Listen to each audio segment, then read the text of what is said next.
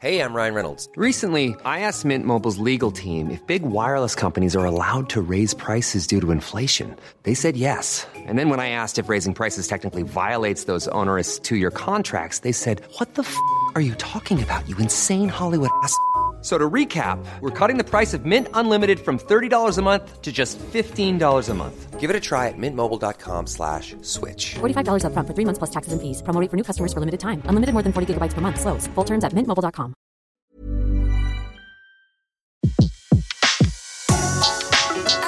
Le meilleur de séances radio est maintenant sur We Love Cinéma. Le pavé dans la toile. César Monterol crève l'écran. Chaque mardi à 18h sur Séance Radio. Le cinéma abrite en son sein une quantité folle de genres, du peplum au film d'horreur, en passant par le film de cap et d'épée, le porno ou la science-fiction. Et parmi tous ces domaines, il en est un dont on parle peu, celui qui fait la part belle au skate ou au surf, celui des films de glisse. Outre le fait que ce terme film de glisse soit extrêmement ringard, est-ce que ça se dit surtout? Je sais pas, il y a film de glisse et film de glisse. Pour moi, il y a film de performance de glisse et après, film qui utilise l'univers de la glisse. C'est pas pareil déjà. La différence euh, entre Point Break et euh, une vidéo euh, fournie par une n'importe quelle marque, genre type Rip Curl ou quoi, qui font des vidéos avec leurs leur surfeurs. Oui, voilà, exactement. Ou Les Seigneurs de Downton ou ce genre de film qui utilise l'univers et qui raconte une histoire et à côté, ce qu'on appelle les parts ou, ou les édits en surf et où ça montre vraiment la performance. Ouais, c'est athlétique d'un sportif et rien d'autre. Oui, chers amis, il me semble qu'il est temps de considérer les films de glisse comme un vrai genre cinématographique. Dans cette optique, j'ai rencontré trois réalisateurs. Le premier s'appelle Antoine Bess, 26 ans, originaire de Souston dans les Landes, père surfeur. Il déménage à 10 ans en Dordogne, loin de la mer. Une transition compliquée pour ce passionné de surf, mais qui a su tirer profit de cette expérience. En 2013, il sort son premier film, Le skate moderne. Moi, ce que je voulais faire, c'était utiliser une histoire vraie, un vrai fond documentaire où c'est vraiment l'histoire de ces gens-là. C'est là où ils habitent, c'est là où ils ont grandi, c'est leur vie de tous les jours. Mais par contre, je voulais la magnifier et faire l'inverse en fait. Et du coup, je voulais prendre un fond documentaire et choisir une esthétique très cinéma, très poussée, très sublimée, qui n'est pas fausse pour moi parce qu'en fait c'est juste une exagération de la réalité. J'ai triché avec euh, les costumes, j'ai triché avec plein de trucs. Hmm. Mais je, m'en fiche, tu vois. C'est moi qui ai voulu faire comme ça parce que pour moi, ça racontait quelque chose qui était en gros une sorte de passation, qui était voilà, c'est les paysans d'avant, ils faisaient, ils s'habillaient comme ça, ils, étaient dans la terre et tout ça. Et pour moi, c'était voilà, les paysans de nos jours, ben ils skatent et ils, et ils sont autant dans le monde moderne que les autres, tu vois. On a tous arrêté les cours et au lieu de jouer à la Xbox comme des gros porcs là, ou, ou je sais pas, euh, tu vois, fumer des grandes clopes et tout, ben nous on fait du skate. Le skate moderne a été un énorme succès avec 14 prix et une trentaine de nominations. Si l'idée de départ est géniale, c'est également par sa mise en scène que le film interpelle. Une volonté de s'éloigner des codes des vidéos de skate traditionnels en se rapprochant de ceux du cinéma dit classique, histoire d'extraire au mieux la beauté du maniement de la planche à roulettes.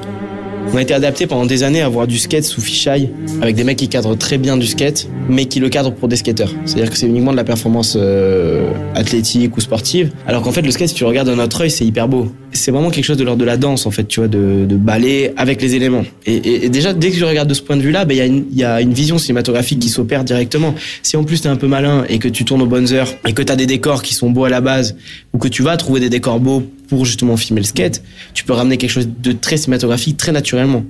Chose qui en surf est plus compliquée.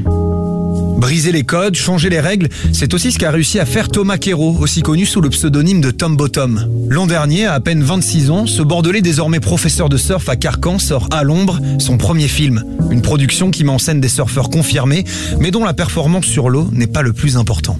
En termes de cinématographie, moi je me rapproche plus de, ce que fait Tyler Steele et surtout ce qu'il a fait euh, avant aussi.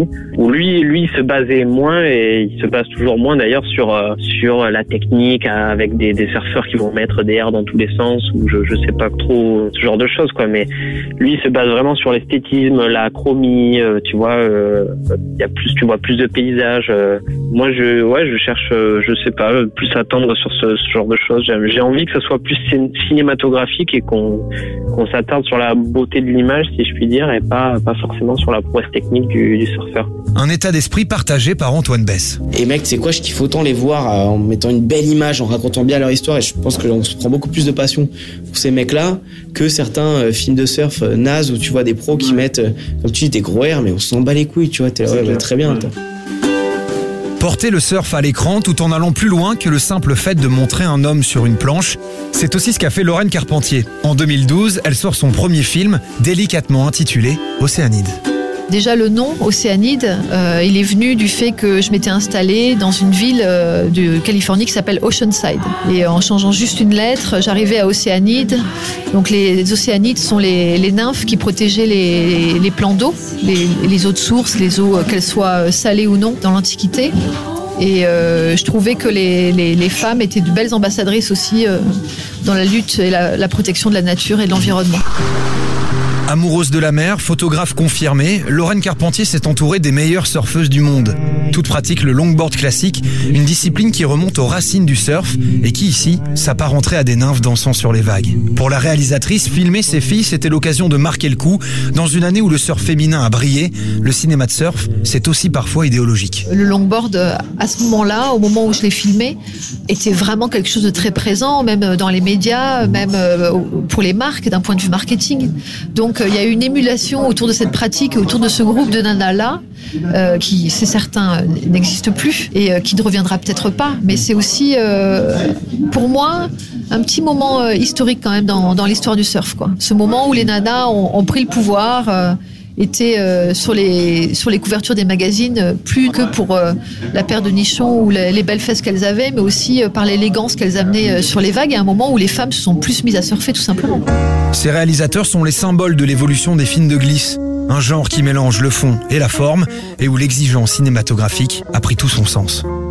C'était Le pavé dans la toile, une autre vision du cinéma. Sur Séance Radio, par BNP Paribas.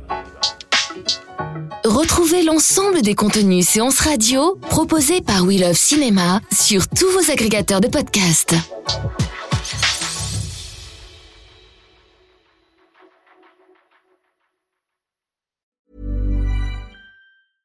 Imagine the softest sheets you've ever felt. Now imagine them getting even softer over time. That's what you'll feel with Bowl and Branch's organic cotton sheets. In a recent customer survey, 96% replied that Bowl and Branch sheets get softer with every wash. Start getting your best night's sleep in these sheets that get softer and softer for years to come. Try their sheets with a 30-night guarantee. Plus, get 15% off your first order at bowlandbranch.com. Code BUTTERY. Exclusions apply. See site for details.